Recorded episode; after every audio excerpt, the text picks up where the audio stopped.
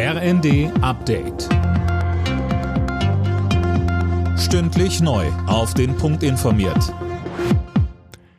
Ich bin Tom Husse. Guten Morgen.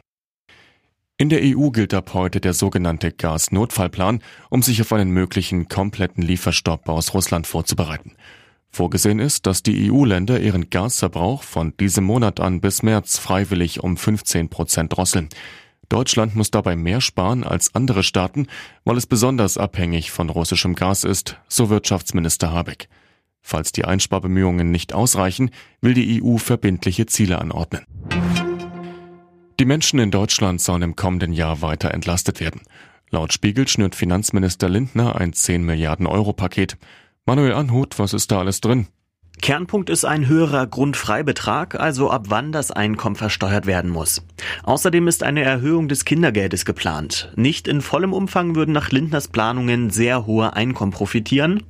Das genaue Konzept will der Finanzminister im Laufe der Woche vorstellen. Für 2024 ist ein weiterer Entlastungsschritt im Umfang von rund 4 Milliarden Euro vorgesehen.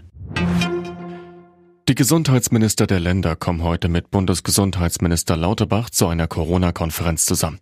Dabei soll es um das neue Infektionsschutzgesetz gehen. Der Entwurf sieht etwa Maßnahmen wie eine Maskenpflicht in Krankenhäusern und Pflegeeinrichtungen vor.